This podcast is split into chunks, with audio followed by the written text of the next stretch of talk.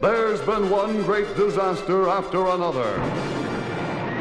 First came the theme, then the birds. There was the day the earth stood still, and the day the earth caught fire. If it didn't come from another world, it came from beneath the sea. But now comes the greatest disaster of them all. It's a riot! It's a scream! It's the funniest, most hilarious movie since Gone with the Wind.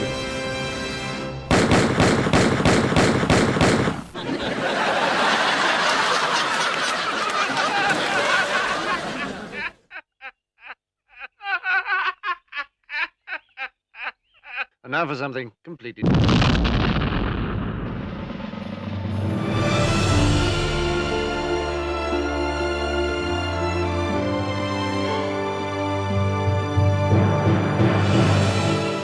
Olá, sejam bem-vindos a mais uma emissão de Os Críticos Também Se Abatem, o programa de cinema e televisão da Rádio Universidade de Coimbra.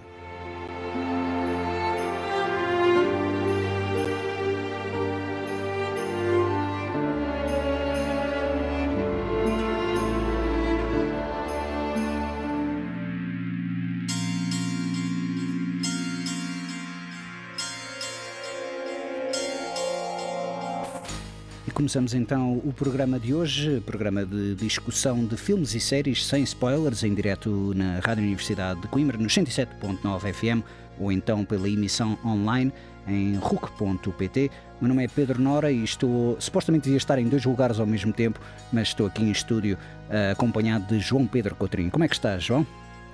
Uh, bem, obrigado. Aqui na companhia do locutor de Schrödinger. locutor de Schrödinger. Pronto, obrigado pelo título. Estava agora a pensar que título é que íamos dar a isto, mas sim, excelente. Uh, uh, locutor de Schrödinger que também vai apresentar então a banda sonora, a banda sonora de um filme que eu eu já vi, uh, caso contrário não teria trazido a banda sonora, e creio que também o João já, já, já viu. É a banda sonora de In Fabric, uh, o filme é de Peter Strickland, uh, mas a banda sonora é da autoria de Cavern of Antimatter. Hoje vai ser um programa muito ao improviso e eu até peguei nesta banda sonora há umas semanas atrás, quando tivemos o episódio onde convidei João Monteiro do Motel X para uma conversa acerca do lançamento do livro O Quarto Perdido do Motel X. Uh, ele acabou por escolher uma coletânea de músicas de Ronald Stein.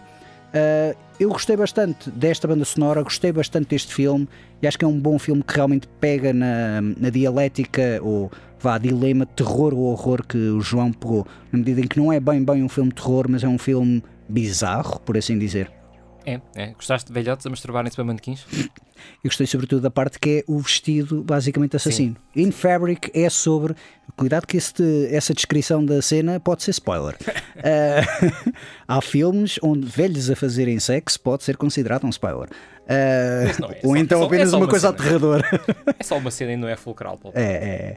Não, o filme fala de um vestido assassino, que é sempre um, uma descrição que eu gosto de dar porque as pessoas ficam a encolher os ombros, tipo, como assim? É como uh, o Cristino, o carro assassino. Exatamente. E como o telemóvel assassino e o frigorífico assassino, os tomates assassinos. Exatamente, exatamente. Não, mas sobretudo o Christine, que é, que é, que é, um, é um grande filme e é realmente sobre. Existe um outro filme de 1977 que é o The Car, nunca vi, mas aparentemente é a mesma premissa. Uh, quer dizer, o Christine é um carro possuído por um demónio. Uh, o Car é. The Car é somente um carro que ganha vida. É como o Cars da Pixar, uhum. só que é só um carro e ganha vida e passa a vida a atropelar pessoas. Havia um nos anos 80, não me lembro como é que se chama. Hum. Em que todos os eletrodomésticos ganhavam vida e começavam a matar os amantes. Como é que isso se chama? Tu falaste-me desse. Uh, tu falaste-me desse até, se não estou em erro, esse não é o Switching Channels, não foi esse que tu me falaste uma vez para eu ver até, que eu ainda não tinha visto? Não, esse Switching Channels acho que é um filme do Peter Hyams, não é? Sim, exato. Com o Jeffrey Jones. Mas eu fiquei com a ideia que esse é que era dos eletrodomésticos. Tu falaste-me uma não, coisa não. qualquer de eletrodomésticos. Tu já me falaste desse filme, não estou agora. falar- Channels é um filme dos anos 90. É? Uh, ah, ok. Pensava que era Princípio, 80. princípio, dos anos 90. Ah, eu sei. É naquela fase ainda que já acabaram os anos 80 ou não. Não sabemos muito bem. Em Portugal ainda não tinham começado. Não, não, certeza. Não, esse é aquele em que um casal é sugado para uma rede de, de canais por cabo e anda a saltar de canal em canal. ok, sim, sim. Fi- Fisicamente a saltar de canal em canal. Já vi um episódio de Supernatural com essa premissa. Ok, já sei de onde é que eles foram roubar, certo. Ahm, que é que tu achaste deste In Fabric? Achaste que é um, um bom filme ou ficaste um bocadito. Isto Pá, é primeiro, bizarro demais? Uh, Peter Strickland não é para todos. Exatamente. Uh, é para mim. Eu gosto muito dos filmes dele. Uhum. Uh, mas não acho que. Ainda não vi o último, o Flux Gourmet. Era o que eu ia te perguntar, ok, certo. Eu já Está vi. na lista. Eu já vi. Uh, mas já vi um relativamente interessante que me faltava, o Barbarian Sound Studio. Depois também, se quiseres, vamos falar um bocadinho. Exatamente, sim, sim, sim. Uh, eu, In Fabric, pá, gostei. A premissa é muito boa. Premissa de, um, de, um- de uma peça, com- como é- mas é boa como era nos outros filmes todos que já aqui falámos. Hum. de um objeto inanimado que eh, não vou dizer que é sentiente, nós nunca percebemos muito bem se há ali uma sentiência, eh, ou se é um objeto amaldiçoado, ou se é o que é. Precisamente. Eu acho que a ambiguidade é, É. o que é a maior força deste filme. Sim, sim, sim. É por isso que eu considero um bocado bizarro e como tu disseste muito bem, Peter Strickland não é para toda a gente. A mesma coisa sucede também com o Barbarian Sound, uh, Sound System? Sound Só System? estúdio. Sound Studio, obrigado. Com o grande Toby Jones, um, que essencialmente é sobre som ou sobre música. É uma coisa para quem gosta de- de- dos, dos mitos de gravação musical e de todo aquele o éter, de- digamos, do, do, do som que, que funciona nas, nas vertentes sonoras. uh, o Barbarian é um grande, grande filme e vive muito da da, da, da banda sonora, que agora, se não estou em erro, é de Broadcast. Este Cavern of Antimatter é de um dos músicos de Broadcast. Depois de Broadcast ter acabado, eles formaram esta nova banda e eles continuaram a colaborar com o Strickland. Um, o Flux Gourmet, Sim. Pá, por- porque o, o Strickland- o Peter Strickland faz parte também desta nova vaga do cinema britânico. sim, Eh, o Ben Whitley, por exemplo, é o nome mais conhecido talvez dessa vaga. Estão muito associados também à Rook Films, que é uma produtora que também tem um- um- uma estética muito própria. Uhum. E os filmes dele enquadram-se muito nessa estética, que é, que é pá, ah, cenas escuras, mas de vez em quando com, com um subtil uso da cor que, que lhe dá assim um bocadinho de vida e, e- realce à Uhum. cena. Ah, certos personagens pá, simplesmente estranhos, não é? Deslocados de- daquela situação. Estamos a ver uma cena e estamos a ver um personagem que não devia estar ali, mas está. É? sim. Uh, há muito disso nos filmes dele e depois situações completamente bizarras também. Eu Às vezes a, própria premissa dos filmes, o Duke of Burgundy, por exemplo, que é o meu preferido dele, ainda não vi esse, é logo o primeiro, certo? não é o Ainda- primeiro dele. Não é o primeiro dele? Não, é, é entre o Barbarian Sound Studio e o Winfabric. Ah, eu achava que era antes do Barbarian. Ok, certo, certo, certo. E o Duke of Burgundy, uh, Burgundy como é que. Como é que eh, qual é que é o objeto amaldiçoado, salvo seja? Não há um objeto amaldiçoado, é, é a própria premissa do filme que é logo muito estranha. Hum. Uh, isto é, não é spoiler, é premissa Sim, do sim, é filme. premissa do filme, sim. É um mundo sem homens, só existem mulheres naquele mundo Ok. e todas elas são uh, especialistas em traças. Em traças? Sim, o inseto? estu- Estudam, são académicas que estudam o inseto traça. Pronto, é esta a premissa do filme. Espetáculo. Bom, se- e pronto, e nesse, obviamente que depois fala de uma relação, e como são, como não há homens neste mundo, é uma relação entre duas mulheres, E uma traça. as traças. não é? Parece uma traça mas gigante. pronto, vá. mas é, é um nível de bizarria, não é? E é um filme Sim. absolutamente espetacular com a Sid Bab Knudsen no papel principal. Que é a atriz que entra sempre nos filmes dele. É essa a atriz, eu estou a fazer agora a confusão. Que ela no Ah. In Fabric também entra, ou melhor, não entra no Barbarian, se calhar. Ela não entra no Barbarian. Mas ela é hum, a loja, a vendedora de- de- da loja de roupa. Sim. E ela correto. também entra no Flux Gourmet, ela é basicamente a chefe da, da equipa de cozinha. Ah, não sei se já, conhece, já viste o Flux Gourmet ou sabes o que é que já, se trata? já disse que não. Pois, exato, não viste. Pois, desculpa, isto é muita coisa. Estava agora entretido no outro local onde eu devia estar. Ahm, basicamente é acerca de. É, é uma espécie de Masterchef, ou seja, é a fórmula do Infabric aplicada a uma coisa de Masterchef, mas em que as pessoas fazem pratos muito à base também do som. Ahm, é um bom filme, é um filme interessante, mas devo dizer que talvez é o filme que eu menos gostei dele até agora precisamente porque eu acho que ele tenta pegar em tudo ao mesmo tempo e tenta fazer ali um, eh, um best-of de Peter Strickland. Ou seja, ele pega toda na questão do som do Barbarian, pega na bizarria e nas cores do In Fabric ahm, e, e tenta aplicar aquilo a uma coisa nova que é a culinária. Mas claramente a vertente como ele tenta juntar o, o paladar e a audição ah, não funciona assim tão bem. Também acho que foi o que teve o elenco, apesar de ter essa atriz, que não sei dizer o nome, eh, infelizmente, porque tem um nome um bocado complicado de se dizer. Sitze Babet Knudsen. Exatamente. Atriz dinamarquesa. Exatamente, obrigado. Mais conhecida pelo Borgen. É a primeira-ministra Birgit Nyborg. Ah, ele entra no Borgen, ok, ok. É a principal- a personagem principal do Borgen. Ok, ok. Não, nunca vi o Borgen. como- Nunca como viste o. Borgen? Já me falaste boé vezes para eu ver o Borgen, eu nunca vi o Borgen. Lamento, pá. Eu, cenas nórdicas, ou tem de ser um bom policial. Pá, quando tu dizes-me que aquilo é o House of Cards eh, dinamarquês, eu, muito sinceramente, pronto, ok. É político. Ahm, Devo ver o Borgen ou o Watchmen? Ah, Deves ver os dois. Ahm, não, mas é, é- o Fluxorm é, é uma premissa engraçada quando começas a ver e é o filme mais colorido dele, mais apelativo dele. Claramente o filme onde ele teve mais dinheiro do estúdio investido. Mas claramente ao mesmo tempo foi, deram-lhe aquele dinheiro todo e tipo, faz algo como um produtor veio dizer, olha, faz algo como o In Fabric, outro produtor veio dizer, faz algo como o Barbarian. Sabes o que é que era engraçado? Pegares neste ator, sabes o que é que era engraçado? Pegares nesta atriz. E há muito ali uma mistura que, embora seja inconfundivelmente Strickland, ao mesmo tempo parece Strickland meio manufaturado, ou seja, Sim. meio fabrica- fabricado do que tu estás à espera. E fiquei um bocado receoso na medida em que estou para ver o que é que vai ser o próximo filme dele, porque tu pegaste muito bem num excelente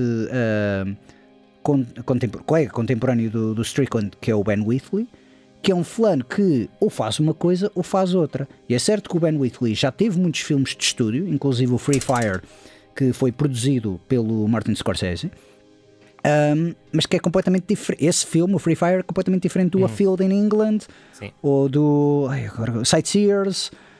Um, ou seja, Ben Wheatley é sempre uma caixinha de surpresas, uma caixinha de squads, como diz o Forrest Gump. também o primeiro filme dele, acho eu. Que é aquele da- dos mafiosos de, de bairro. Hum. Ah, como é que isso se chama? Ah, ah, pois, nunca vi esse, sim, mas já me falaram, já me é falaram. muito giro, é muito giro. Sim, sim, sim, sim. Para o primeiro filme é muito interessante. Certo, mas ele começou, é um drama, certo? Não é nada assim muito bizarro, é assim nem... uma comédia negra. Pronto, ele começou por fazer comédias negras, depois começou a fazer comédias negras bizarras, depois começou a fazer filmes de ação, depois come- também fez uma adaptação do J.G. Ballard, que é o High Rise, que é um livro absolutamente Sim, fantástico, sim. Por acaso não, e o filme não foi nada demais. não gostei assim tanto, não. Pois é isso, não, o livro é fantástico. O quê? Não gostaste do livro ou não gostaste não, do não filme? gostei do filme. O livro é fantástico, pronto, ok, estamos na mesma página disso. É, mesma página. Mas o filme desilude. E estava um bocadinho com aquela expectativa. Mas ao mesmo tempo, acho que realmente ele consegue sempre distinguir-se em cada filme. Ou seja, tu vês cada filme e tu notas claramente que é Whitley, mas ao mesmo tempo ele tenta fazer algo diferente. É. eh, Peguei há bocado de Scorsese. Scorsese muita malta conhece hoje em dia o Scor- eh, pronto, conhece, sempre conheceu o Scorsese como o realizador dos filmes da máfia. Por causa do Goodfellas, Casino, Wolf of Wall Street, etc. Ou seja, o, o realizador que glorifica os criminosos. Mas se tu vires bem, o primeiro filme que ele fez com essa temática foi o Goodfellas. Antes disso, Taxi Driver não era bem sobre criminosos, o Raging Bull não era bem sobre criminosos, era sobre pessoas imorais ou amorais, ah, psicopatas, podemos até dizer, mas nunca era aquela coisa dos gangsters. E durante anos o Scorsese ficou colado a essa ideia do, do filme de gangsters, ao ponto que tu depois vais ver filmes como O Rei da Comédia, ou After Hours, ou Hugo, ou mesmo filmes de, de drama histórico que ele fez, e ele fez bastantes, e sei, sei lá, a idade da inocência as pessoas estavam a dizer: Ah, o realizador do filme de gangsters, o aviador, que ah, está a fazer este filme, drama histórico. Ele já fez uma data de dramas históricos, fez mais dramas históricos do que filmes de, de, de crime organizado, por assim dizer.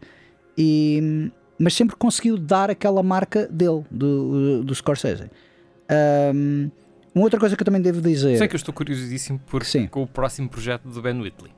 Então, The Meg 2. é o Ben Whitley que vai fazer o Meg 2? Ah, ok. Epá, eu estou curioso então, Completamente Epá, fora daquilo sim. tudo que ele fez. Certo, certo, certo. Fantástico. Sabes que eu até achei piada ao Meg 1, mas eu também sou suspeito. Eu Hum. gosto muito de Jason Statham, portanto, é, eu gosto de filmes de Jason Statham e, e foi, sobretudo, Já, já agora o primeiro filme dele que eu não referi é o Down Terrace. É isso, sim, nunca vi esse. Ahm, estavas aí a fazer pesquisa, era por isso que eu estava a falar. Ah, tu já viste o Meg, certo? O, do- Meg não, da não, Meg. não vi o primeiro. Sei o que é, mas não, não vi. o Pronto. Uh, vou fazer um pequeno spoiler, que é o título de crédito final, que é título em francês. Hum. É, se vires bem, é um ótimo trocadilho com o Meg. Talvez, não sei, não sei como é que é o Pronto, ok. francês. Não quero, não quero ser muito, muito spoiler diretamente, mas sim. Uh, Rimo tanto com isso. E o filme, o filme é engraçado, mas. É, pronto. É filme de domingo à tarde. Mas acho que foi o, o primeiro Meg foi realizado pelo Turtle Taub, uma coisa assim. John Turtle Taub, que fez também os Uhum. National Treasure, para aí. Sim. Foi, terá sido ele a fazer. Um, ben Whitley, surpreendido.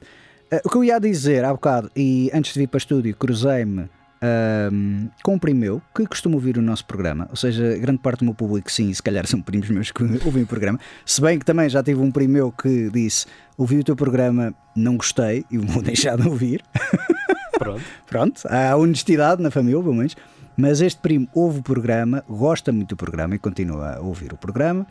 E ele até referiu de, de Rush, em que estávamos a falar na semana passada por causa do Rush, que como o I Love You Man chamou muita atenção para Rush, para uma nova geração, mas ele deu um ótimo exemplo que realmente tinha, eu tinha-me esquecido e provavelmente eu também te esqueceste, que é o Chuck, a série de TV. Chuck sim usava muito Tom Sawyer e outras, outras faixas do género. Faixas Opa, da década mas, de eh, 80. Mas eh, antes disso já houve muitas referências aos Rush em filmes. Eu lembro, por exemplo, daquele filme dos eh, Fanboys. Ah, filme sim, Fanboys? sim. Vi uma vez esse filme, muito sinceramente, não. Sim, que é sobre um grupo de amigos que quer assistir à premiere do novo. eh, na altura do Phantom Menace. é? Exatamente, quero, quero ver o, o novo Star Wars e. Sim, sim, sim. Sim. E então tem um personagem que é fã dos Rush, que é, que é o que lhes dá a boleia. Sim. Isso é verdade, isso é verdade. Sim, é o nerd rock. E há várias, há várias. eh, exato. Mas é é muito essa cultura. O Archer também está cheio de referências aos Rush. Sim, mas o que ta- estamos a pegar é, por exemplo, o I não acho You- que seja uma série só, um filme só que, que tem esse impacto. Eu diria o I Love You Man teve bastante impacto porque lá está, o I Love You Man é uma coisa que não te liga diretamente. Eu diria que o Chuck também tem bastante impacto porque não. Porque tu vê bem, ah, o Fanboys é um filme direcionado ao público que gosta de Star Wars. Uhum. E a verdade é que só aquele público de Star Wars é que vai ver o Fanboys. Imagina, tu mostras aquele filme a alguém que a pessoa não gosta de Star Wars ou nunca viu Star Wars, começa a ver o filme e provavelmente diz: é pá, eu não quero ver isto porque isto não me diz nada. O I. Love You Man é um conceito que se calhar muita gente pode ir ver aquilo, assim como o Chuck, é um produto original, ah, embora tenha muitas pescadelas de olhos a, a cenas dos anos 80, como o Tron, por exemplo. Conheço uma data de gente que redescobriu o Tron por causa do, do, do Chuck. Uhum. Ahm, mas realmente vai. Pronto, vai pegando nisso. Ah, ou seja, não é só um público. Se tu fizeres agora um filme sobre Senhor dos Anéis, só vais ter a malta e a promoveres uma banda como um artista, como o Bo Hansen. eu- eu percebo, sim. Só a malta que o Senhor dos Anéis é que vai ver aquilo e vai dizer: é pá, o Bo Hansen é Claro, que é espetacular. Pronto. Vai, tens- Mas no caso dos Rush, eles estão presentes em todo lado. Agora os Goldbergs é que são a série que leva a tocha dos Rush, portanto. Goldbergs também sim, usa muito. Se bem que eu só vi duas temporadas disso, confesso. Ah, é muito Everybody Hates Chris, mas for white folks. Ah, e não sei, acho que foi mesmo a maneira como aquilo foi enquadrado. Gosto muito do Patton Oswalt, acho que aquilo está bem escrito. Mas eu estou a olhar para aquilo e penso, ok, vamos pegar na fórmula do Everybody Hates Chris, que era um- uma ótima sitcom, e vamos apropriar para outra para outra narrativa. E, Semelhante, opa, mas. Lá está, é um, é um produto do seu tempo. Estávamos no auge do revivalismo dos anos 80.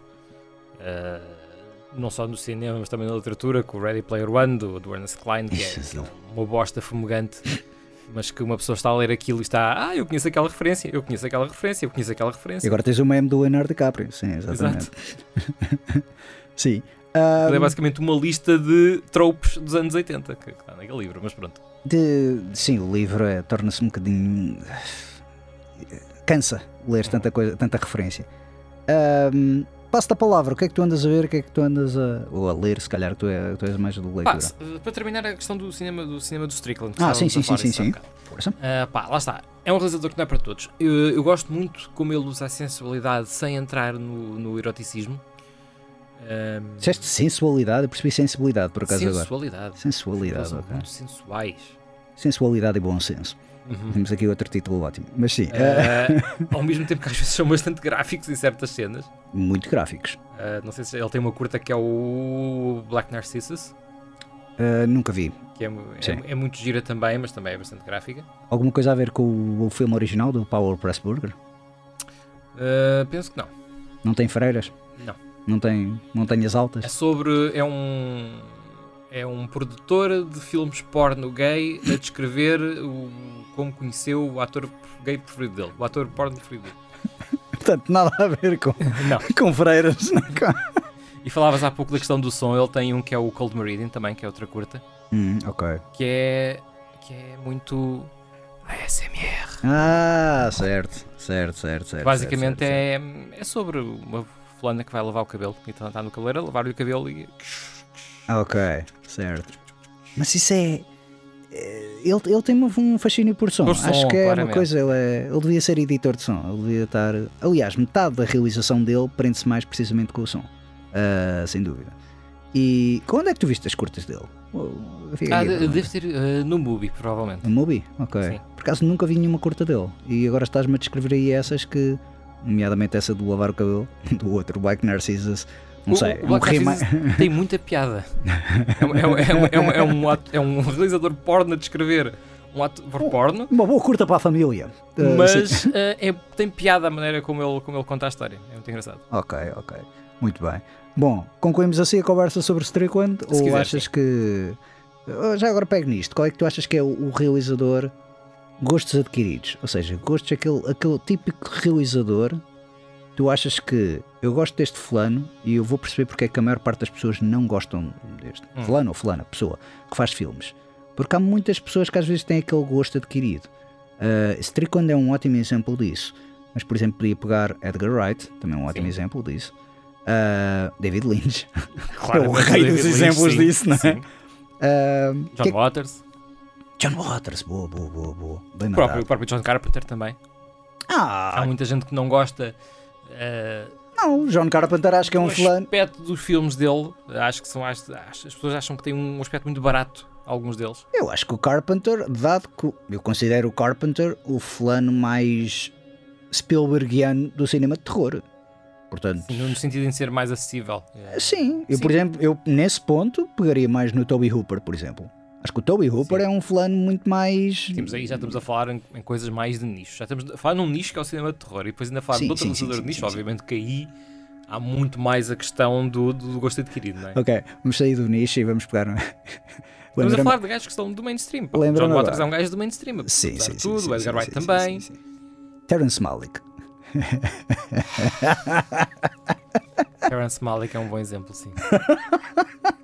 Tens algum filme que tu gostes do Terrence Malick? Não, Nenhum? não. Ok. Eu por acaso tenho. Hã? É a resposta mais simples que eu te posso Não, dar. não, não, eu por acaso tenho Olha. dois. Não, não, mas há. Mas queres saber outro? David Fincher. Já aqui falei muitas vezes. Ah! Metade da malta. Sim, ok. Não, mas o Fincher ainda tenta. Eu acho que o Fincher perdeu-se um bocado precisamente porque ainda tenta apelar a um público maior. E atenção, há filmes do David, do David Fincher que eu gosto muito. O Seven é um ótimo filme. Não outros que eu gosto dele, mas. Sim, mas é um ótimo filme. Sim. A questão é que tu não odeias o Fincher. Tu é que vais ver o filme e ficas sempre desiludido. Não Claro. adoras o Fincher. Acho que é diferente. É mais isso, Terence tenho- Malick odeias. Pá, não é odeio, não, não fazem nada para mim os filmes, acho aborrecido. Chato, não, não, tem, não tem a densidade, ou melhor, tem a densidade filosófica que eu acho que não me enche as medidas, estás a ver? Que Hum, Não hum. estou ali a aprender nada. Ok. Ahm, Thin Red Line mesmo? Não, não achaste piada Thin Red Line? Não, pá, dos filmes. eh, Wetlands? Eu tenho um problema com, com alguns filmes de guerra. Ahm, e esse então não. Recordo dos tempos da Segunda Guerra Mundial. Ou da Guerra do Vietnã, que és do tempo É da Guerra do Vietnã. Ah, não. Mas também não vi muitos mais dele. Porque lá está, não, foi um realizador que eu, não tendo gostado dessas primeiras amostras, Ok, não ok, procurei ok. mais. Ele transfigurou-se muito. Os primeiros, filme, eh, os primeiros filmes dele, eu estou a pensar no Badlands, mas ele também fez um outro filme. Ahm, são filmes muito bonitos e são filmes que realmente tu ficas a pensar. Estás um bocado à espera do, Ter do Terence Malick, do típico Uhum. Terence Malick, que é borboletas a voar e a pousarem tipo, no ombro de uma pessoa e tipo uma voz a, a dizer-te eh, que é Deus e que está a testemunhar todas as personagens e que tu és uma personagem no filme que é a tua vida, etc. Eh, e a verdade é que hum, torna-se é um bocadinho mais comum, um bocadinho mais lugar comum, mas não é um filme como os outros, é um Uhum. filme bem feito. Sim, É, é muito naquela vertente. Eu, olha, sabes, eu, equiparo muito ao Deer Hunter, o Badlands eu equiparo muito ao Deer Hunter do, Do Michael Cimino, que é um outro realizador que muita malta odiou por causa que ele fez um dos maiores flops de sempre, mas acho que. O Star. Hã? Não, o, O Evans, Gate. Evans Gate. O Evans O Gate. Star é outra coisa. Também Mas foi um flop, mas é outro flop. O Deer Hunter é um, clássico de cinema. Acho que boa da malta, pelo menos muita malta conhece a cena do- É um da clássico, pistola, é. da É um roleta russa. é um. Sim. Não quer dizer que seja eh, bom, mas é um clássico. Aí tu não és fã do Deer Hunter, Não, ok, acho ok. um pastelão. Ok, ok, ok. Tem a cena da pistola e. Tem a cena da pistola e tem a cena da Tem pistola. a cena da pistola. Ah, és desse, ok. Tipo, chegaste a. Ah, pronto, ok, já vi o filme. E depois paraste após a cena da pistola. Uh, pegando no outro Terrence, e é se calhar um fulano que tu és capaz de gostar, ironicamente, no papel é como Terrence Malick, mas é distinto, que é o Terrence Davis. Já viste algum filme do Terrence Davis? É britânico, são filmes muito parados, que se passam quase todos na Será que década de vi algum 1900. Terence Davis? Ele fez um, o filme mais conhecido dele tem. E também aqui estou a pegar no nicho porque ele é muito, muito. aquele realizador que quando faz um filme, uma malta toda, 20 pessoas param, mas só, somente 20 pessoas em 100 é que ficam, ou em 500, vá. Ficam- visto alguma coisa dele. Ele fez o The Long Day Closes que eu nunca vi.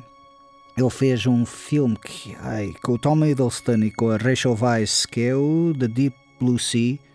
Ah, são todos o mesmo filme. A questão é que eu já vi todos os filmes, ah, vá, já vi muitos filmes dele e já cheguei à conclusão que ele faz sempre o mesmo filme. E estou meio à espera que. Estou um bocado a ir atrás na, na filmografia dele, à espera um bocado ter aquela surpresa como tive com o Badlands do, do, do Terence Malick. Que é. Pronto, que é, que é aquela. Ah, este filme é porreiro, nem parece um filme de Terence Malick. Portanto. Certeza que é o Deep Blue Sea? Deep? Blue Sea, tem o Deep Blue Water. Deep Blue Sea é aquele filme da Blake. Não, é o, o Deep Blue Sea é o filme que dá origem ao Ah, Meg. Não, não, ok, sim, não, não. Diferente, sim, sim. Grande, grande filme, grande Samuel Jackson. Ah, sim, nada a ver. Não há Samuel Jackson nesse filme. É Rachel Weisz e Tom Hiddleston. É The Deep Blue Sea, chama-se mesmo assim. Ah, chama-se The Deep Blue Sea? Tem um, um de, De de antes. início. É como o Suicide Squad e o The Suicide Squad. Exatamente. Exato. Ora, eu vi zero filmes do Terence Davis. Ok. Eh, recomendo. Há um que é o Long Distance, não. Long, long Days, Short, qualquer coisa. Que, o póster são pessoas a cantar, são, são jovens a cantar. Que é tudo. Passa-se sempre numa. Vá, numa era mais idílica, 1920, 30 e, é, e é muito poético, é muito parado, é muito. É pastelão, mas Sim. é um pastelão aprazível. Eu até diria que é uma das coisas mais controversas que eu já alguma vez disse a julgar filmes é quando estou a falar com pessoas e a malta fala de Sérgio Leone. E quando começam todos a dizer que o Sérgio Leone, ah, o único filme bom que ele fez foi Era uma Vez na América, eu fico assim, epá, Era uma Vez na América, nada contra, um, um belíssimo filme, é um filme muito, muito bonito, mas é um pastelão muito, muito bonito. E eu já me apercebi que o problema, o grande problema do, do Era uma Vez na América, sou eu, não é tanto o filme, sou eu, é que eu não tenho paciência para estar a ver aquilo durante 3, 4 horas. O que o Terence Davis faz é um, um bocado isso, Sim, mas em hora e meia. Exato. Portanto, faz um filme de hora e meia parecer que tem 4 horas. Não, faz um filme de hora e meia. Eh, a outra, sim, quanto tempo é que te parece que é o, o Era uma Vez na América? Sim, 7 horas, ok, certo. Eh, o telefone a tocar durante uma hora. Mas não, acho que realmente, enquanto ali o Leone fez aquele filme, porque era uma coisa que já, já era um projeto de paixão dele, e claramente ele só podia fazer aquele filme quando já tivesse bastante, bastante influência com os estúdios, bastante poder com os estúdios. Terence Davis faz estas coisas tipo, olha também um filminho de hora e meia. Chatice é que é mesmo, são histórias que tu contas em 5 minutos. Mas há uma certa beleza e uma certa. ah, Estou a pensar em um wonderment. hum, na aura que ele consegue transparecer, fazer transparecer em todos os filmes dele. E, e são boas histórias, são, são histórias ah, simpáticas. Hum, e sim, ficou, fica, fica aqui a minha dica. Acho que tu vais gostar de Terence Davis. Talvez. Porque Talvez é, ele Por acaso, também, Não me diz mesmo nada e. Tentar ver se me cruzo com algum dele. é como tu, tu gostas das coisas todas, tipo Downton Abbey, Upstairs, Downstairs, eh, Sim, gosto de dramas de, de época. Sim. de época. E isto é uma coisa muito própria de. é muito nostálgico da vida dele. Tu claramente notas. Há, há um filme do, do Burman, John Burman, Sim? que é o Hope and Glory, que é um filme sobre a infância dele. E acho que foi um dos filmes, não me percebi se foi o Terence Davis que o influenciou ele a fazer esse, aquele filme ou se foi o filme que influenciou o Terence Davis. Porque Terence Davis já é bastante antigo. Sim. Ah, já anda a fazer filmes desde a década de 80, 90 talvez. E, e pronto, e realmente é um bocado essa. Burman, por acaso, é, uma outra, é um gosto adquirido para muita gente também. Se bem que é um fulano que também salta de um lado e para o outro, que há muita malta que. Verdade. É, Tem aquele. tem Zardoz. aquele, uh, Zardoz. Ah, Excalibur e o. Excalibur. Eu gosto do Excalibur eu gosto do Zardoz também. e tem o Deliverance, que é o que acho que toda a gente vê, mas ninguém verdadeiramente gosta. Não é aquele filme do vamos todos ver em companhia numa matiné. Ahm, e o que é que eu ia também outro? Ah, ok. Outro realizador que eu sou mega fã, raramente as pessoas falam dele. E acho que é um gosto muito adquirido, apesar de ele ter sucessos, nomeadamente um sucesso, é William Fredkin. Eu sou mega fã do William Fredkin, ao ponto que eu já vi um filme eh, chamado The Guardian, um filme de terror, que, credo, não recomendo a ninguém, mas não me arrependo de ter visto porque eu sou ah, fã do Fredkin e eu consegui ver os breves momentos em que o Fredkin conseguiu subir à tona e tipo, aquilo era um filme de terror genérico e essencialmente é um filme de terror genérico.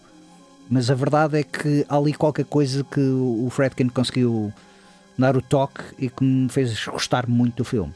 Ah, qual é a tua opinião acerca do William Fredkin? Nunca vi nenhum filme do William Friedkin, é a minha opinião sobre o William Uau! Nem o Exorcista? Não, nunca vi o Exorcista. Nem o Sorcerer? Não.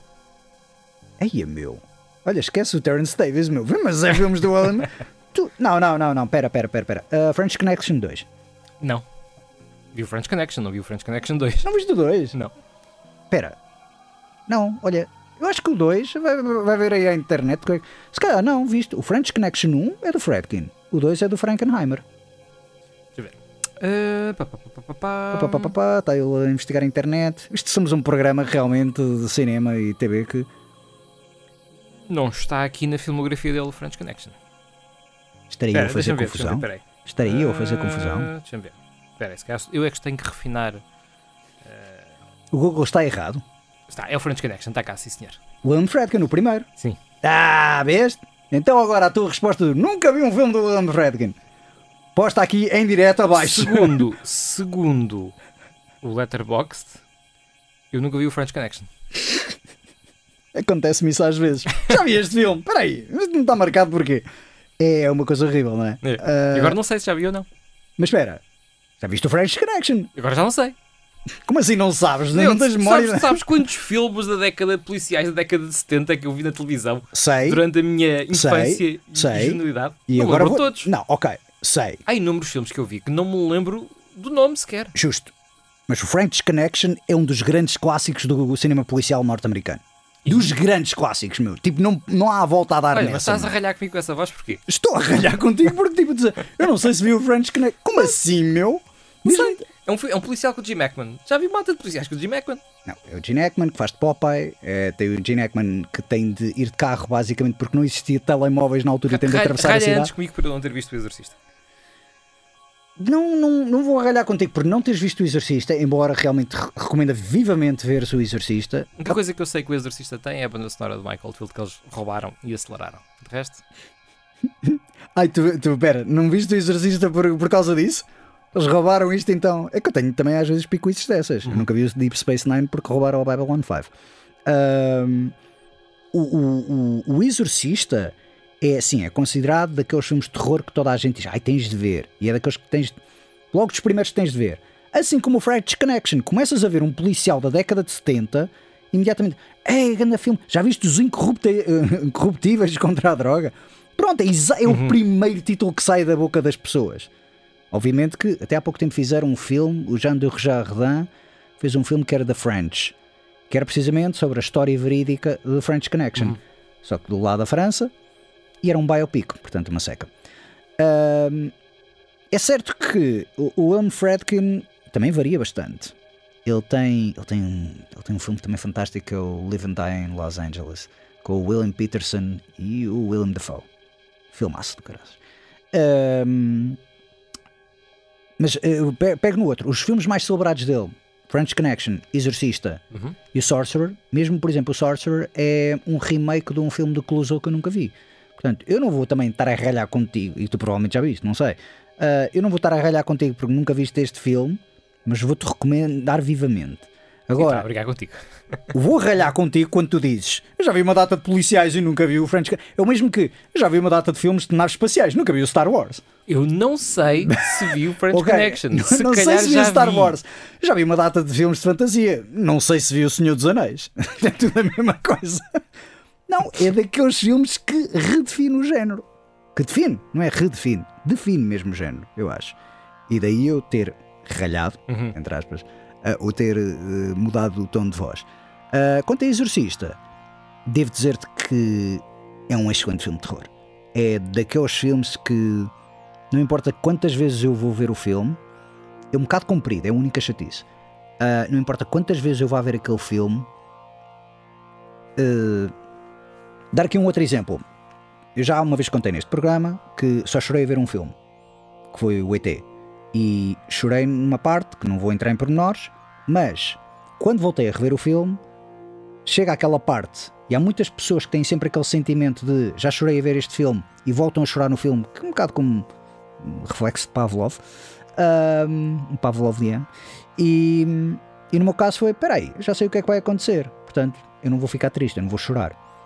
O Exorcista, não importa quantas vezes eu vá ver aquele filme e sabendo que fala-se muito que é uma história verídica e que aquilo mesmo aconteceu e que a miúda estava possuída nas filmagens, essas blá blá blá, etc. Uh, mesmo sabendo aquilo, consigo sempre ter aquela hum, ansiedade, sempre aquele temor. Uh, é absolutamente fantástico. É, durante a primeira meia hora do filme, eu, eu acho que a primeira vez que tu vês o Exorcista, tu não sabes bem o que é que está à espera, estás à espera. Uhum. Apesar de muitas cenas já serem conhecidas e muitas falas serem conhecidas e muitas coisas já serem, terem sido publicitadas, mas tu estás a ver pela segunda vez, tu sabes o que é que aí vem, e se- mesmo sabendo que aquilo é tudo fabricado, que aquilo é tudo feito, apesar de estar muito bem feito, tu ficas com aquela sensação de parece que te esqueceste, parece que estás a, a reviver um trauma, salvo seja. Ah, dito isto, não parece muito apelativo, eu sei, mas é fascinante como ele realmente conseguiu fazer um filme que não dá para ver todos os dias, obviamente, mas é um filme que é muito fácil revisitar porque nunca te cansa. Ah, mesmo pegando em filmes conhecidos, filmes, eh, filmes de ação que eu adoro, como o Die Hard. Eu adoro o Die Hard e sempre que eu vou ver o Die Hard fico sempre bem entretido. Mas já sei um bocado o que é que espera quando vou ver o Die Hard. E nunca fico com aquela sensação de será que ele se vai safar? Será que ele vai cair dali? Será que ele vai isto? Com o Exorcista consegue-se fazer isso. E acho que é o grande filme de terror precisamente por causa disso. Logo as cenas iniciais estão muito bem feitas por causa disso. É certo que há muita malta que gosta de publicitar o filme através das controvérsias e de- dos mitos urbanos e do filme estar amaldiçoado, do filme ir contra a igreja, blá blá blá, etc. Isto já é a segunda vez que digo blá blá blá, mas pronto. E hum, acho que realmente o verdadeiro potencial do filme Uhum. é o que tu passas com hoje em dia talvez com os filmes do Ari Aster, o Midsommar, Sim. o Her- Hered- Hereditary, Hereditary, é assim que se diz? Hereditary. Hereditary, exatamente. Ah, não sei então se tu tens, por exemplo, ah, Eu é mais Corman. ah, mas isso é campy. Sim, certo. Isso é campy. Mas tu nunca tens a mesma sensação a ver um filme do Corman, oh meu Deus, e agora? A flor vai começar a cantar. Ah, não, tá- estava a pensar agora no remake do Frank Oz, do Little Shop of Horrors, Uhum. que é melhor que o original, devo dizer. Ahm, não, sim, terror tu não gostas do. Mas ah, devias ver o Exorcista. É um excelente clássico. Embora tu também, às vezes, quando falas então de filmes como o Deer Hunter e dizes que são um pastelão, não sei. Qual é- Epá, sério, aquela, ah, aquele Tu não- casamento no início do filme tira-me de sério. Casamento também há no padrinho. Tu não gostas de filmes Verdade, com eu, o casórios. casamento do casamento também não gosto. Pronto. Eu não gosto de filmes com, com casórios, não gosto de filmes com mafiosos. Não mafiosos americanos, atenção. Italo-americanos, só sabor. Sim, especificamente não gosto daquele género de gumbas. Desse género. Ah, pera, tu não gostas do Goodfellas? Ah, eu achava que tu gostavas É uma, Goodfellas. das- é uma das razões porque o pessoal venera todo o Scorsese e eu. Scorsese, Goodfellas, Casino, não tenho paciência para isso. Ah, eu gosto do Casino. Eu gosto, eu gosto mais do Casino que o Goodfellas, que é uma, uma coisa que as pessoas ficam completamente Opa, vejo, vejo e Sim, tal, mas não, não tenho fascínio por aquela cultura que o pessoal que tem, que consome aquilo e os sopranos e o padrinho e não sei o quê, e acha que é a Hum. melhor coisa do mundo e eu penso. Eu Sicilian Ghost Story para ver o que é que a máfia a série faz. Sim, eu tenho para ver um que é o. Ah, é um filme italiano da década de 1960, que é o San Giuliano, acho eu. Hum. Que Foi um dos filmes que o Scorsese falou. ah, Julian, não, Julian Gem é o ator. Ah, o Scorsese falou mesmo que era a inspiração direta para os filmes de, de gangsters que ele fazia, ou de crime organizado, ou máfia. Ah, ok, então e qual é o clássico para ti da década de 70 que diz que correspondeu à expectativa? O década de 70 ou 60? Ou... Sei lá, Pedro. Essa é uma pergunta tão, tão genérica, meu. Qual é o filme clássico que respondeu às tuas Não, expectativas? O que, é- o que é que ok. eu é suposto eu responder isso? Sim, por exemplo, voando sobre o ninho de rucos. Boa, boa referência, vão ouvir os Existe podcast Exatamente, disso? não existe, não existe, mas realmente fiquei. É horrível como real... Eu já disse à Sandra que realmente ela ter feito esse, esse nome é ótimo, mas é péssimo porque nunca mais consegui voltar a dizer o o nome bem. Ah, não, mas voando sobre o ninho de cucos, Laranja Mecânica, Star Wars, Jaws, Sim, tudo bons filmes. Gosto de todos. bons filmes ou grandes clássicos? Questão é essa. Sabes que há filmes que começam mesmo pá, porque tiveram muito sucesso na altura e ganham uma reputação E é para que além de, daquilo que eles merecem, talvez. E é isso que eu quero está pegar. muito em função depois do hype que aumenta e aumenta e aumenta. Eu já tive esta discussão com gente que, por exemplo, viu o Citizen Kane e diz que é uma bosta, que não percebe como é que aquilo pode ser considerado o melhor filme de todos os tempos. Por muita gente, não é? Sim, sim. Não é- não é- já não é consen- tão consensual como era, porque o cinema evoluiu e há mais oferta, mas ainda continua a ser um filme muito respeitado. E há Claro, muita gente que diz, foi um filme percebo. que avançou, foi um filme que avançou com o cinema, Ah, literalmente. mas, vou dizer, ah, mas porquê? Porque é um filme que coisa avançou a técnica, mas fizeram melhores depois. Porque esta Eh, técnica foi aperfeiçoada depois. Porque é que este é bom? Epá, eu não vou, não vou perder tempo com estas pessoas Ok. a explicar-lhes porque é que o Citizen Kane é bom. Certo. Eu vou-te dizer que o Citizen Kane é, não é somente bom, é um clássico, mesmo que uma pessoa também não, não goste. Agora, isto é o que eu quero pegar. Tu também pegas muito nas expectativas, pegas muito nessa Sim, questão. exatamente. É a questão das expectativas. E às vezes há filmes muito bons do período que são esquecidos. Sim. E agora pergunto então a ti, por exemplo, o Bullet para ti é um bom filme? Não. É, é. Eu também acho que não é. Vê-se. Vê-se. Tem, tem, tem boas cenas, tem, tem uma perseguição absolutamente excelente. De facto, Uhum. é- o filme é icónico por causa disso. E isso merece de, de destaque, essa cena. E a banda sonora do Lola Schifrin, que já uma vez falei também, Bem, sim. Agora, o filme em si, o, próprio- o, police, o police procedural do filme todo, eh, Procedimento policial. o- o- a representação do, do, do, hum, Robert Vaughn, uh, Stephen Não. Queen. Steve McQueen, não é nada assim por aí além. Não é dos melhores filmes. Não vou dizer, não vou olhar para aquele filme e dizer que grande ator esse Steve McQueen era. Não. Não. Já, no Great, já no Great Escape também não, Exato. não vou dizer isso. Ahm, não, ok. Vamos pegar. Academia de Polícia. Vamos pegar aqui num que toda a malta viu. E é, eu sei que é década de 80, Uhum. mas para muita malta é considerado um clássico de cinema. Tu consideras o Academia de Polícia um clássico de cinema? Ou Eu, consideras. eu vou dizer assim: eu acho que a Academia de Polícia é um filme. Estou a falar do primeiro, não estou a falar Primeiro, das sim, sim, a falar da- da- Mas pega um bocado no que tu estás a dizer, Sim. que foi aquela coisa que se foi propagando como. É uma coisa. Já, já não é tanto como antes, porque isso era um filme que passava a torta e a direita na televisão antigamente. Porque, entretanto, tornou-se politicamente incorreto falar do filme. O Blazing Saddles também. E já, já era politicamente incorreto na altura e não deixa de ter o valor que tem. certo, certo. Mas certo, sim, há muitas, co- há muitas comédias dos anos 70 e 80 que deixaram de passar na Envelheceram. televisão. Envelheceram. mas de- envelheceram, mas eu não acho, não acho que tenham envelhecido mal, pelo contrário. Hum. Eu acho Ok. que, que há certas coisas que é bom continuarmos a fazer humor daquilo. Ok? Uhum. Obviamente que há umas que, pronto. Mas o Blazing Saddles é um caso. O Blazing Saddles também foi um bocado posto de parte na televisão. E eu acho que não há ali nenhuma ponta negativa no filme. É tudo um, um humor ah, com. ah, vá, com. Com irreverência. alguma irreverência e alguma. Alguma, bastante irreverência, mas sim. Não, mas eu ia dizer com, com algum humor com tons raciais também. Bastante, sim. E não estou só a falar da, da, da N-word que eles usam a torta e a direito no filme, estou a falar mesmo contra judeus, contra uh, índios, contra chineses. Uh, contra Eurotrash também, contra europeus. sim, sim, eles sim, eles, eles sim. batem em todos. Mas E- batem em todos. A questão é essa. Eu adoro o filme e continuo a considerar uma das grandes comédias de sempre, precisamente por causa disso. É uma comédia que não, não faz prisioneiros. Vai Claro. atrás de todos, mas também mostra aquela coisa. É uma comédia que não não despoleta discursos de ódio, Uhum. não, não faz aquela, não está a tentar passar-te uma agenda, uma mensagem, está apenas a entreter. Pronto, agora, respondendo à tua questão Sim. sobre a Academia de Polícia. A Academia de Polícia é um filmezinho Hum, que na altura foi feito para ser um filmezinho, ok? Um- Uma coisa, uma coisa barata de escrever, uma comédia baratuxa, uhum. com uma ata de atores de, de- de baixo gabarito, E entretanto cresceu. eh, e depois cresceu. Ok. O pessoal gostou daquilo, criou um culto e cresceu. Hum. Eu gosto do filme. Isto é para dizer, o filme é- não, não é grande coisa, mas eu gosto Eu gosto, eu gosto, tem Já piada. o, o Deer Hunter, não. Continuo a rir-me daquilo. Sim. Pá, eh, acho que de facto há ali momentos um bocado já cringy que envelheceram muito mal. Sim. Sim. Um, sobretudo na questão da, da- do, do assédio, como é, como é eh, feito na série. Eh, que é, é uma coisa muito ligeira, mas é uma coisa do período, lá está. Mas a mim, sabes o que é engraçado às vezes é quando um filme envelhece mal, não é tanto o conteúdo da piada, não é? Obviamente que há piadas que sim senhora que São é tipo, comportamentos, são, são mesmos é a comportamentos. mesma maneira como são ditas as piadas, a mesma maneira como são filmadas as cenas. Filmadas é as cenas, é. aquelas pausas para rir, para a malta rir, que hoje em dia também acontece. Eu já mandei uma vez uma boca que é filmes da Marvel.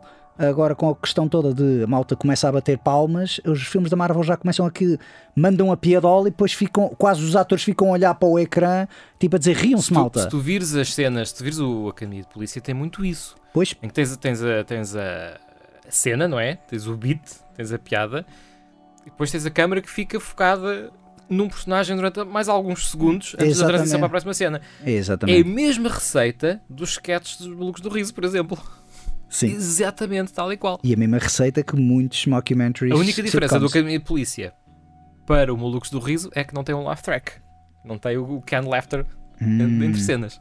Sim, sim. Eu já vi uma vez uma, um behind the scenes ah, do Big Bang Theory que era eles a dizerem as piadas e depois a olharem assim à volta porque não tinhas o left track, porque o left track era todo gravado. Ah, antigamente as pessoas riam-se, Sim, sim. ou melhor, as pessoas viam aquilo ao vivo e riam-se. E depois eles tiravam o riso do público ao vivo, mas depois substituíam precisamente aqueles momentos ah, para saber coisas. O que era também uma boa dica, porque imagina que alguém, sei lá, um- uma série como Seinfeld, ah, que é uma ótima série, mas imagina que alguém como o Kramer manda uma piada e uma pessoa no público ri-se, tipo, ha! manda assim uma gargalhada breve.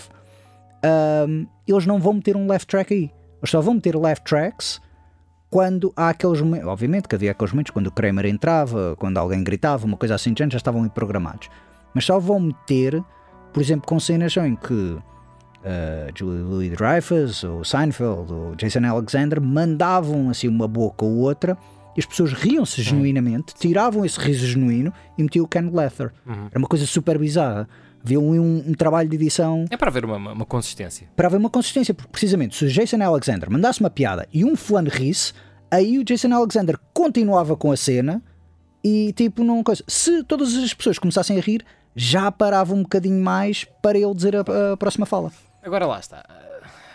Academia de Polícia e em várias outras comédias dos anos 70 e 80, aquilo não são produtos. Ninguém escreveu aquilo, ninguém realizou aquilo, ninguém interpretou aquilo a pensar isto vai ser um filme histórico na- no cinema, vai ser um clássico que vai ficar para gerações. Mas também ninguém passou isso co- Ninguém com o padrinho. Não, mas também ninguém passou isso com o padrinho. O O padrinho Coppola queria fazer um, um- o grande filme americano, queria fazer o grande, o grande drama americano. Eu acho que ele pensou mais isso quando foi com o Apocalypse Now. Aí sim que aí queria fazer o grande filme de guerra americana. sim. Mas, sim, pronto. Não, mas acho que. Eu posso ter, tenho, tenho certeza absoluta que o Coppola tinha essas inspirações quando fez esses filmes. Os uh, Zucker Abrams, Zucker, quando fizeram o Aeroplano e, e esses todos, não tinham aspirações a ser um marco na história do cinema. Ah, certo, isso também. E vamos pegar num dos grandes filmes da década de 70, que é um clássico de culto, mas é um grande clássico e que também deixou de passar na TV, que é Monty Python e o Cálice Sagrado. Uhum. Esse foi escrito porque os Monty Python eram eh, o grupo comédico mais famoso do mundo e eles fizeram aquele filme e já, se- já, já estava cimentado com um clássico antes de sair. Sim, sim. Portanto, aí vou um bocado contra, vai um bocado contra o teu argumento. Há filmes que são feitos para. Certo que Star Wars foi uma coisa que é tipo. É um milagre como Star Wars fez dinheiro. Porque o próprio Lucas teve um ataque cardíaco Claro. no meio das rodagens. Pensar, tipo. A minha carreira acabou e tipo. Ele, ele achava que o American Graffiti ele ia ser conhecido como o realizador do American Graffiti. É verdade. E o American Graffiti é um filme engraçado, mas não é aquele clássico. Porque. Pronto, houve outros filmes, houve melhores filmes. O. O Frankenheimer também, quando fez muitos dos filmes dele, acho que nunca estava a pensar que o. Ai, Manchurian Candidate fosse o grande clássico dele. Provavelmente pensava que o Seven Days in May, o Birdman of Alcatraz, que, que são filmes, a meu ver, no- no meu julgamento, inferiores. Mas o Manchurian Candidate é um filme que é um bocado redescoberto. Ele não, não teve propriamente grande divulgação na altura. Eh, certo, mas lá está, o Frankenheimer na altura, precisamente, ele, se não estou em erro, não, isso foi o The Train. Ele muitas vezes, o Frankenheimer era escolhido à última da hora porque os atores gostavam dele e diziam este gajo é bom, é eficiente a fazer. Ele ia muitas vezes ali eh, encher espaço, eh, ou seja, salvar ali um bocado a obra. Ele não era daqueles realizadores que ficava a trabalhar na pré-produção do filme uns seis meses antes. Não é um Christopher Nolan, por exemplo, hoje em dia, que é um bocado que sucede, que é o Christopher Nolan, que vai sair o novo filme dele e já se fala do filme há dois, três anos. Pai, muito sinceramente, eu já falei até aqui de um filme que é o. Que é o ah, do Big Boy. Não, Fat Boy, já não sei, agora já não me lembro. Mas é um filme exatamente sobre o Oppenheimer, em que quem faz do Oppenheimer é o Murdoch do Esquadrão Classe A e também tem o Paul Newman. E é um ótimo biopic, é uma excelente história, conta bem a história. Eu não sei bem o que é que o Nolan vai acrescentar àquilo, tenho interesse em ver, porque hoje em dia os efeitos visuais são, são mais complexos, têm um bocadinho mais de poder e o elenco até é interessante. Cillian Murphy no papel principal é sempre bom. Downey Jr., Florence Pugh, pronto, ou seja, há ali um, um bom grupo de atores, mas é um bocado o que tu estás a dizer, é tipo, estamos a reunir esta gente toda, isto vai ser o maior épico de sempre. Assim como o Dune, que é uma boa primeira parte de um livro, mas ainda não acabou. Mas já há um tempão que toda a gente está a dizer, isto vai ser o próximo Senhor dos Anéis. Sabes lá tu se vai ser o próximo Senhor dos Anéis? O livro, durante anos, foi considerado tão bom como o Senhor dos Anéis, não quer dizer que o filme seja o próximo Senhor dos Anéis. Expectativa é uma coisa muito importante. Mas eu acho piada que tu, portanto, olhas para trás e vês filmes de autores, filmes que te falam bem e tu ficas assim um bocado. Por exemplo, O Apartment do Billy Wilder. Sim. Tu adoras. É um grande filme. E Gosto. concordamos com- completamente nisto. É o filme que te falam do Billy Wilder? Não, o filme do Billy Wilder que mais me espetam na cara como sendo a obra-prima dele é o Double Indemnity. Uh, por acaso eu ia dizer isso porque foste tu que me espetaste na cara. Ou, ou esse ou Sunset Boulevard, são os dois. Pois, exato. Não, mas tu espetaste-me na cara o Double Indemnity que toda a gente diz-me o Sunset Boulevard. Sim, exato. Eu vi o Apartment por causa do Jack Lemmon. Sim. Por simplesmente. Eu, eu também, eu gosto de Jack Lemmon e gosto de Shirley MacLaine. Quando E o eu, quando eu. Por acaso não acho assim tanta piada a Shirley MacLaine como. Depende de filme para filme. Depende de filme, muito de filme para filme. É- gostei. é a, dela- Manic Pixie Girl original. Sim, eu sei, mas lá está. Eu vi há pouco tempo um co- com ela e o, e o, e o, e o Frank Sinatra, era do Minelli, agora está-me a falhar. Uh, set them high, look at them go, uma coisa assim do género. E ela entrava naquilo e era precisamente o irritante, era a cena do, do Manic Pixie Girlfriend.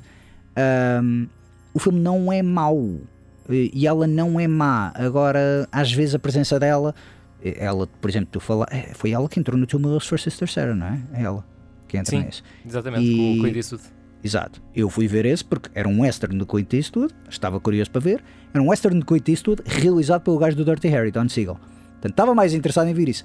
Quando comecei a ver e vi que ela entrava, pronto, ok, vamos ver como é que sai. E é um ótimo papel. Espetacular. Adoro o papel dela nesse filme. Ou seja, o que eu quero dizer é: tens de ver este filme, tem a Shirley MacLaine. Eu não vou correr, estás a ver? Ah, nada contra a senhora, que Ok. entretanto já, já faleceu. Mas. ah, Mas sim, pronto, Billy Wilder, Double Indemnity, Sunset Boulevard e o apartment? e o Apartment. Não, mas o apartment, ninguém me fala do apartment. Ninguém Não, fala o- do apartment. Não, o Apartment é um dos três filmes que, que eu sempre ouvi mais relacionado com, com o Billy Wilder. Sim. Curiosamente, nenhum deles é o meu preferido dele. Qual é que é o teu? É o Witness for the Prosecution. Ah, sim. Tá, mas, olha, acho que mais gente fala do Witness for the Prosecution, se calhar, Se bem que é mais por causa da, da, da Marlene, Marlene Dietrich. Dietrich, obrigado. Uh, nomes germânicos para mim não é, não é o meu forte. Ahm, não, mas eu acho que aquela questão toda também de. Não sei, quando às vezes falam de filmes, por exemplo, o, o- Kubrick, toda a, toda a malta fala maravilhas dos filmes de Kubrick, todos os filmes de Kubrick são ótimos, Sim. excepto o Barry Lyndon, não posso julgar porque ainda não vi. Mas o Kubrick fala um caso dos filmes dele quase todos por igual. Não. Pets of Glory.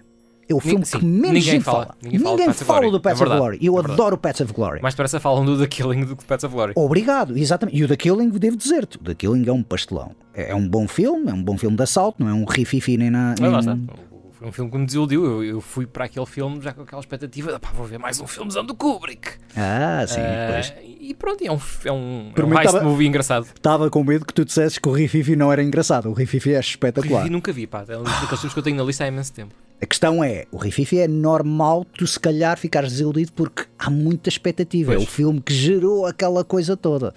E, e eu percebo, e, e a meio, eu confesso que também estava a ver o filme e não, sa- não sabia se ia gostar ou não. Mas há uma certa cena, se calhar também não vais gostar porque vai ser como o Bullet. Há uma certa cena, que é a cena propriamente do assalto, que é, é super bem feita. Ahm, e depois também, claro, também, acho que é do mesmo realizador, talvez. O Top, uh, top, ai, Top Capi. Já viste esse filme? Ah, 1964, 5 ou 6. Não, acho que não vi também. O Top acho, acho, acho que também tenho na minha lista, não, não vi ainda. O Top Cap foi. Eu descobri esse filme ah, porque foi uma das grandes influências do Steven Soderbergh para o Oceans, não o 11, mas 12. Sim. Que é um filme também muito divisivo. Steven Soderbergh é outro, também outro realizador super divisivo, sim. Ah, pegamos nisto na conversa e também também estamos, a, entretanto, quase a terminar. Top Cap, vim a saber, foi o filme que deu origem à série Missão Impossível. Eles criam, o, o produtor, o criador da série Missão Impossível, os produtores executivos de Missão Impossível, olharam para, para o filme e disseram: queremos isto todas as semanas. E realmente, a veres o filme, se tu fores a ver o filme e os primeiros episódios de Missão Impossível, é tal e qual.